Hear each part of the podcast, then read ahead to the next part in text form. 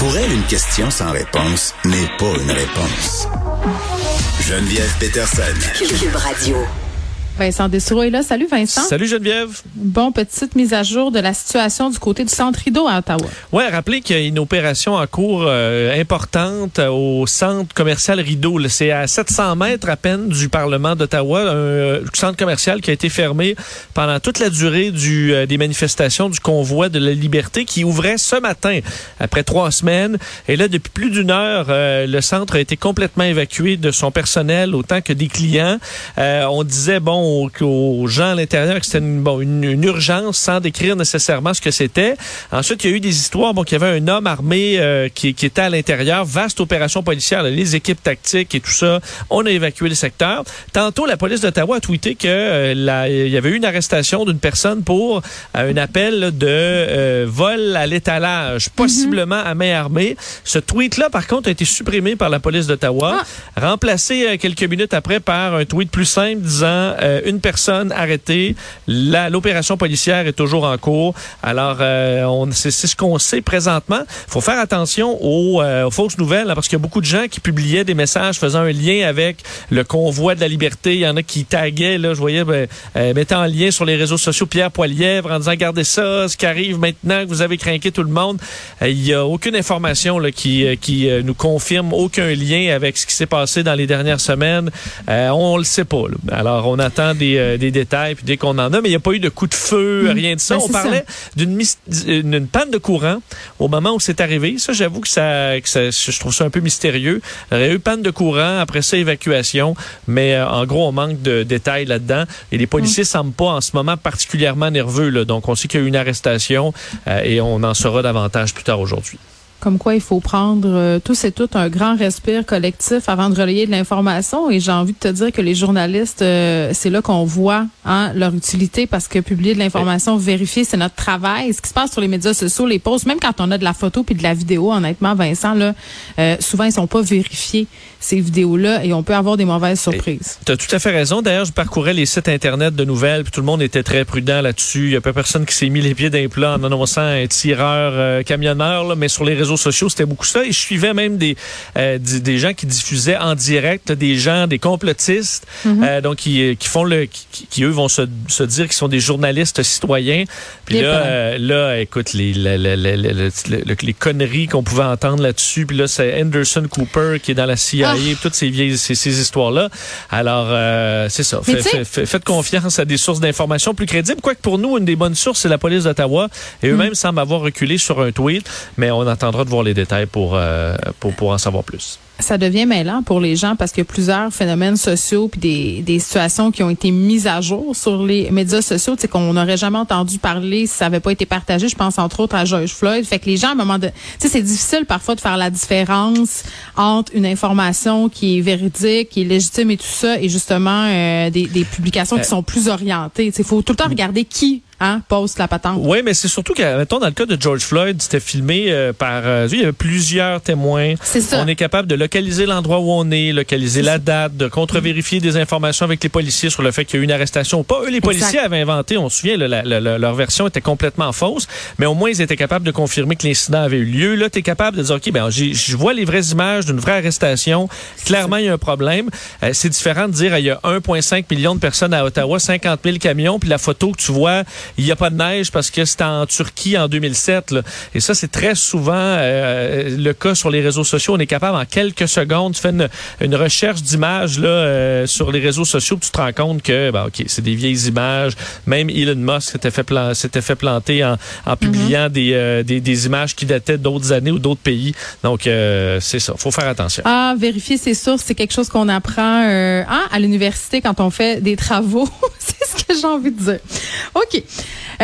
On reste euh, sur le thème du convoi de la liberté. L'homme qui aurait poussé Raymond Filion, notre collègue euh, en ondes, en direct, il s'excuse, mais il a effacé quand même sa publication. Là, je suis pas sûr que je suis. Ouais, et je peux pas vraiment effectivement le terme excuse est vraiment entre guillemets euh, là-dedans, là, mais on a quand même pu au moins mettre un visage sur. Ben, on avait déjà le visage, mettre un nom sur ce visage d'un individu, un pleuse là, qui est allé pousser notre collègue Raymond Filion de dos en plein direct, alors qu'il y a quelqu'un qui fait qui fait son travail. Il s'appelle mm. Danny Di Genova, un bon un militant, un manifestant, un complotiste qui annonçait d'ailleurs. Un entrepreneur, non? Ouais, ouais, entrepreneur, euh, mais là qui devait pas entreprendre grand chose là, dans les dernières semaines, disait défendre les kids, là, donc les enfants face à toutes sortes de complots. Et euh, ce qui est intéressant quand même dans son message, c'est qu'on apprend un peu quelle est la source de toute cette violence à l'intérieur de cet homme-là qui mène à pousser un de, de, nos meilleurs journalistes, les plus rigoureux, les plus sympathiques, les plus respectés, Raymond Filion. Il dit hier, je me suis laissé emporter là. C'est dur à lire tellement il y a de fautes, faut quand même se le, souligner là. Euh, tout était pacifique, mais des nouvelles comme TVA, il fait en sorte de détruire la vie des gens. C'est pas mm. croyable comment que ces gens transforment les informations. Une madame est morte et la police nous a attaqués car les médias fait en sorte qu'on soit détesté. Mais en réalité, ce qu'on faisait, c'était rien de mal, blablabla. Bref, euh, le gars, c'est... Oui. oui, euh, la concordance des temps de verbe, j'ai envie de te dire, euh, serait à revoir. Oui, absolument. Mais là, là, il dit la violence règle rien. J'ai fait une erreur, j'aurais dû respirer. Le gars avait un bodyguard. Il a rien fait. Je me rends compte que c'est ça qui voulait se faire ramasser. Donc, j'ai embarqué là-dedans comme une secoupe. D'ailleurs, c'est comme si c'était organisé. Là. Le bodyguard euh, s'est tassé pour qu'il puisse lui sauter dessus. Comme si on attendait ça. Et il commence par blâmer Raymond. Après ça, il blâme, euh, il blâme le garde du corps. Parce que quand tu un garde du corps, tu sais bien que c'est ce que tu, ce que tu veux, c'est qu'on saute dessus. Là. Et euh, il dit bonne journée. Bon, il, il donne ses excuses à ceux que j'ai offensé. Je sais pas si ça inclut là-dedans euh, Raymond. Et là, il rappelle une madame est morte et TVA et la police ont du sang sur les mains, tous les gens ben qui sont là-bas et blablabla. Bref, il euh, faut rappeler que ce gars-là, Danny Di Genova, a attaqué un journaliste parce qu'il ne relayait pas une information complètement fausse euh, qui, oui, a fait le, son chemin dans certains médias traditionnels, en fait, entre autres Fox News aux États-Unis. il y a eu le New York Times rapidement qui s'est rétracté. Sais que le New York Times a d'autres problèmes là-dessus, vous allez en parler plus tard, mais il y a, euh, il y a euh, on se rend compte que le, le gars en question tombe dans la violence parce que Raymond Filion a fait son travail et n'a pas révélé des informations complètement fausses, facilement vérifiables sur le fait qu'il y avait 42 caméras qui filmaient cet incident-là avec les chevaux, qu'il n'y a personne qui est mort. C'était confirmé par la police d'Ottawa, c'était confirmé par les ambulanciers d'Ottawa, par tout le monde, et euh, mais pas pour Danny. Alors, euh, Danny, dans son rabbit hole, son trou du lapin est tellement loin que cette information-là, facilement vérifiable et démontable, l'a amené à péter les plombs et s'attaquer physiquement à un journaliste. Tantôt, je vais parler avec un ancien euh, bon adhérent des conspirations QAnon. Là, on y a déjà parlé, mais je vais poser la question parce que je comprends pas pourquoi ça se rend pas. je parce que s'ils font leur recherche, comme tu dis, là, mm-hmm. puis qu'ils tombent dans le rabbit hole, puis ça, ce phénomène-là, -là, c'est documenté, puis on le comprend. Mais à un moment donné, devant l'évidence des faits, là, pourquoi, encore une fois, la fiction vient comme colmater tout ça? Tu sais, comme on vient de le voir, lui, dans sa tête, là, oui, il a perdu contrôle, mais c'est la faute des autres parce qu'il y a une grande machination. Oui, ben en fait, il euh, faut dire, moi, ce, je pense que ce sera la, une grande découverte dans les prochaines années, c'est l'ampleur sous-estimée de l'ingérence étrangère dans tout ce qui se passe en ce moment. Euh, et non seulement sur les camionneurs, ces dossiers-là de complotisme, sur ce qui se passe euh, entre bon la Russie et l'Ukraine aussi. Si tu regardes aux États-Unis, mm-hmm. la Trumposphère, là, autant Fox News sont rendus des ah, grands défenseurs de Vladimir Poutine. Alors on comprend que cette machine de guerre de désinformation que la Russie euh, propage euh, en Occident est une machine très dure à confronter parce que tu as euh, du, écoute, des, puissances qui sont embarquées là-dedans. Les pro-Trump, qui sont très puissants encore aux États-Unis, qui eux sont rendus des grands défenseurs de Vladimir Poutine, qui, qui, qui va envahir un pays démocratique qui est un allié. Et là, tu as même des grands médias comme Fox News, en fait, dans leur partie commentaire, qui embarquent là-dedans aussi, deviennent. Alors tu dis, écoute, à quel point la mission est une réussite quand tu Vladimir Poutine, tu mort de rire parce que les plus grandes gueules aux États-Unis, ils te vendent tes mérites pendant que tu attaques un pays démocratique, alors que c'est tout à fait l'inverse de ce que les États-Unis défendent, mm. semble-t-il, depuis des décennies. Donc, euh, cette machine-là là, de bots, donc des faux, des faux comptes qui poussent les machinations à leur extrême, ben, c'est une des grandes parties de pourquoi on dit que c'est donc bien fort, ils sont donc bien loin dans leur trou du lapin.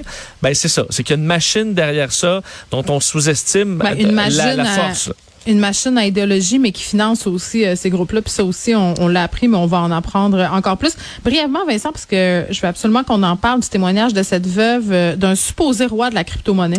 Ouais, je vais vous inviter à d'ailleurs à aller lire peut-être le dossier de The Walrus. C'est un média euh, canadien qui parle d'un livre qui paraît, là, le Confession of a Bitcoin Widow, les confessions d'une veuve du Bitcoin, qui est l'histoire complètement folle de Jennifer Robertson. Elle est une serveuse et rencontre sur Tinder l'homme de ses rêves, Gerald Cotton. Il tombe en amour en 2014. C'est un entrepreneur du Bitcoin où ça commence. Le Bitcoin à ce moment-là est autour de 12-13 dollars.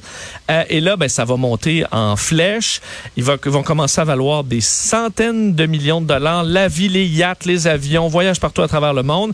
Et en novembre 2018, quelques jours après que son nouveau mari euh, lui lègue tout dans son testament, euh, il meurt en Inde de complications de la maladie de Crohn. Et là, sa vie de rêve, où il voit voyage à travers le monde, va se transformer en véritable film d'horreur parce qu'on se rend compte que lui, de un, a les, euh, les codes pour accéder au compte. Ah, C'est le seul à les avoir. Et Oui. qu'il y a 215 millions de dollars qui sont pas là, là qui manquent de 76 000 investisseurs. Ben voyons donc. Euh, on va se bon rendre compte que lui faisait du stratagème à la Ponzi, c'est-à-dire que eux leurs dépenses provenaient pas de, nécessairement des gains, mais des investissements des investisseurs. Et ça va générer, puisque c'est une histoire assez mystérieuse, vu qu'il vient de nommer sa femme comme euh, bon celle qui va hériter de tout. Est-ce que c'est une fausse mort? Est-ce qu'elle l'a assassiné? Et là, sur les réseaux sociaux, ça va exploser. Les menaces de mort. euh, on va lui téléphoner à la maison en disant le TikTok, TikTok, c'est euh, tu sais ton temps est fini. Euh, où tu as le choix, ma entre l'argent ou entre nous donner notre argent ou la violence. On va menacer ses parents, sa famille, son chien de le mettre en feu. Sa vie va vraiment devenir un enfer. C'est ce qu'elle racontera dans le livre. Donc plein d'éléments là-dedans. Là. L'appui quand les réseaux sociaux virent, fous à, bon, à propos de toi là, et que ta vie devient euh, fait complètement changée à jamais, que peut plus te sortir de chez elle les bitcoins, donc la crypto-monnaie, les dangers de quelqu'un qui perd son mot de passe, le, le suivi qui est pas fait comme dans des grandes banques. Et derrière ça, pour elle, quand même en sous- sous-histoire, une histoire d'amour où elle dit, moi, le gars que j'ai marié, là, c'est le gars le plus gentil, un entrepreneur à succès, généreux. Et là, euh, ben, l'histoire qu'on nous décrit dans les médias, C'est que c'est quelqu'un qui a ruiné des, tu sais, qui a vidé les avoirs de plein de ses investisseurs honnêtes, un peu à la Vincent Lacroix. Et euh, l'espèce de déchirement qu'elle a entre l'homme qu'elle a connu qui est décédé, puisqu'on, ce qu'elle se rend compte qu'elle est aujourd'hui. Donc, euh, c'est toute une aura, histoire. hein? Il y en aura de plus en plus des histoires comme ça euh, de fraude amoureuse. Elle aurait peut-être pu lire la facture amoureuse Ben, avant de se marier avec. il, il est, il est trop tard. Il est trop Oui, tard. malheureusement. Voilà. Merci Vincent. Merci, salut.